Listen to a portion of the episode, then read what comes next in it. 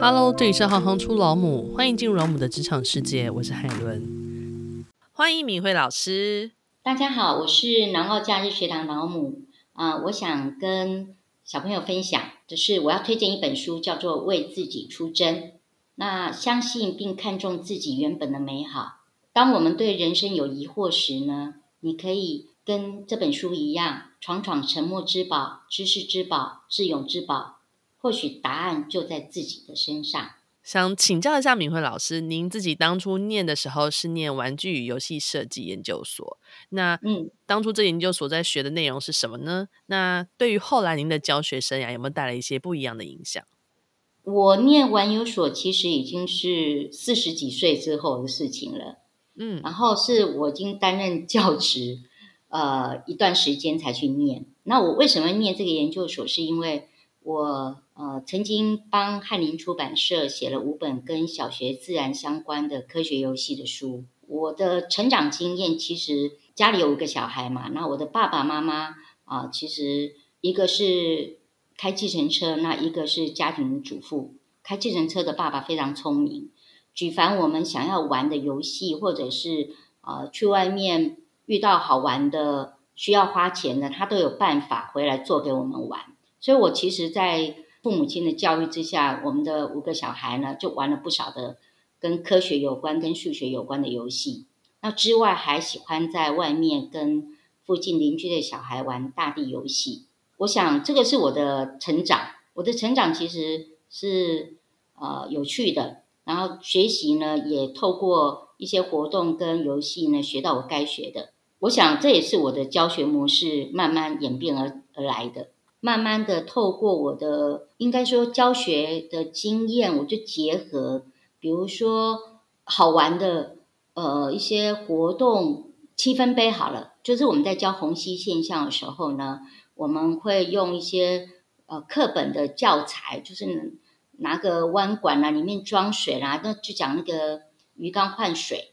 那这个东西，我我觉得就是嗯、呃，跟生活比较没有结合，没有那么。好玩。那我我爸爸曾经带过我玩过七分杯，他是自己去冲绳玩的时候买了一个九龙公道杯回来，回来之后他就可以破解，破解以后他就用一个很简单的透明的杯子，一个弯弯的吸管，然后他就教我怎么做。做完之后我就拿去把它写成教案，然后带孩子玩。而且孩子玩之后，他不仅可以充分了解虹吸作用。然后他也有一个七分杯可以带回去跟家人分享，跟弟弟妹妹分享。那我们甚至会把它做成魔术杯，就是不要透明的瓶子，然后就是用其他颜色的杯子，然后让人家看不到里面的机关，然后做一些到一二年级的教室去演练给其他年级的小朋友看，然后顺便说明什么叫七分杯，什么叫虹吸现象。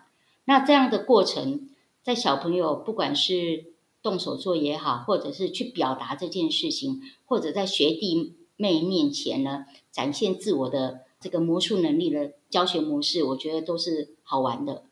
就是慢慢的，我把各个年级三四五六年级的啊自然课程，我就做了一些跟课程相关的小游戏或者小实验，然后也大部分其实都是我的真的。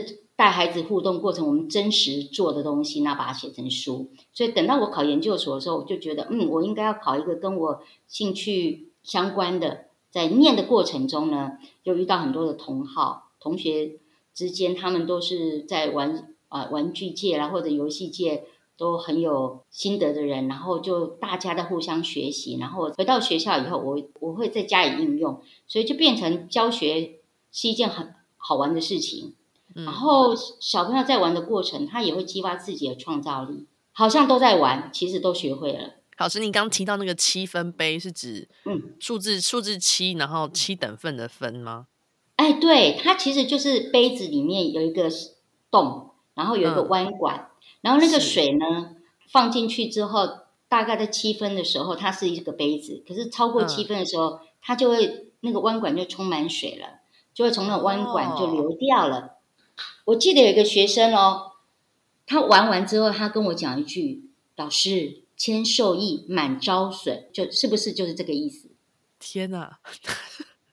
对，那个学生，那个、他的推演逻辑很棒哎。那如果要成为假日学堂老母的话，必备的个性跟特质是什么？嗯、我觉得一个当老师的人哦，他要跟孩子同在。对，我假日学堂也好，或者我是老师也好，所谓跟孩子同在，就是你在进行所有的课程的时候，你的专业，就是你对于孩子的发展，这孩子的心理，你要掌握的很好。还有你跟孩子互动呢，是温暖的，嗯。不是下指令的，也不是高高在上的，你是一个比较像是引导者，然后在整个过程，你其实是可以欣赏他们的发展。你没有设定太明显的目标，可是他们做出来的东西都会超越你的他们的目标。我觉得孩子的潜力真的通常不要设限，对于课程的时间的掌控，或者是我们素材，我也希望尽量环保，然后让他们。有些东西还是要以他们的健康去设计。我们所谓的潜在课程啊，就是你在带孩子的时候呢，你要随时注意一些副学习的部分，就是当做自己的孩子吧。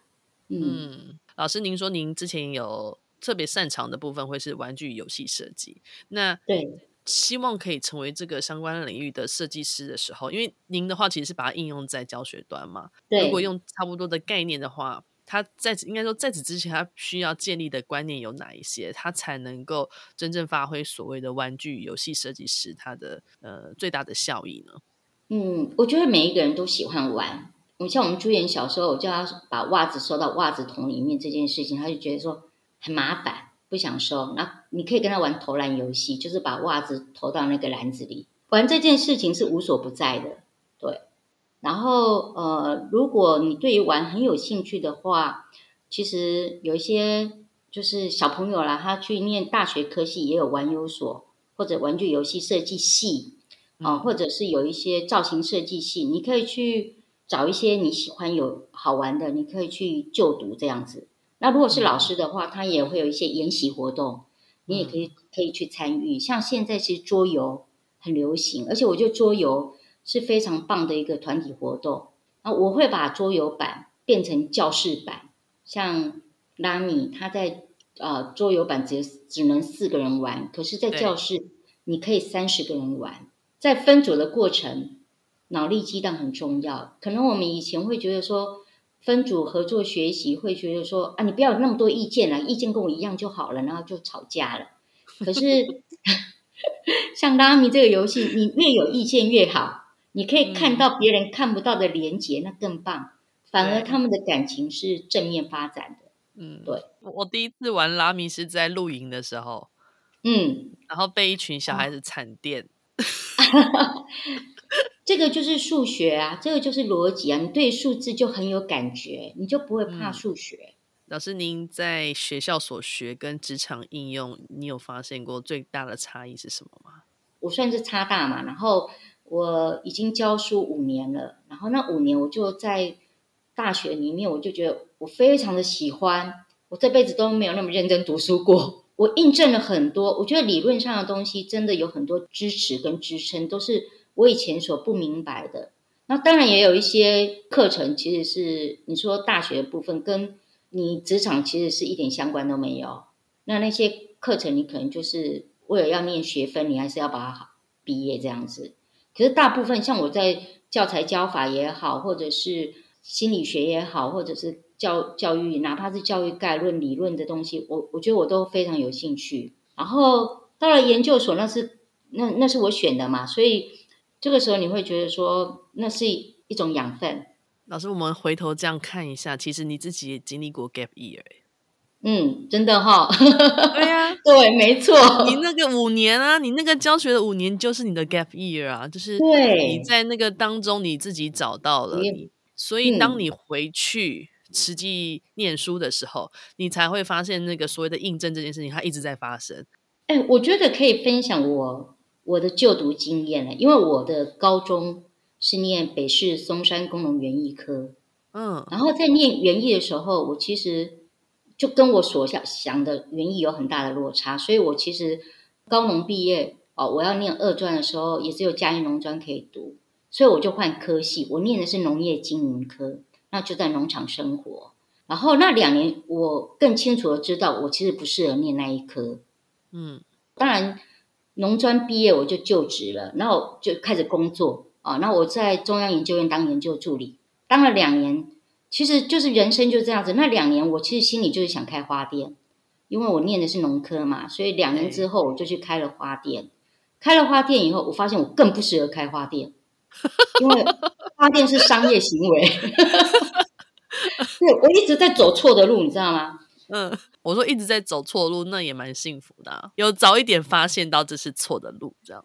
对，可是到后来，等到我开始代课，我找到我的路的时候，我之前所有的经验都没有白白浪费，不管是园艺也好，中央研究院的研究助理也好，嗯，它其实到后来都是我教书的呃很重要的资产。比如说，我会喜欢科学游戏，其实跟我。或者是我对于园艺的爱好，我对于自然课的喜欢，其实都在我之前帮我铺好了路了。所以人生没有用不着的经验，嗯、就是很妙的，就是哎，所有的东西都串在一起，就为了我要当老师。嗯，有时候我们都以为我们自己在走错的路，尝试错误论也好，就是转来转去，最后呢，其实他们都是有存在的必要。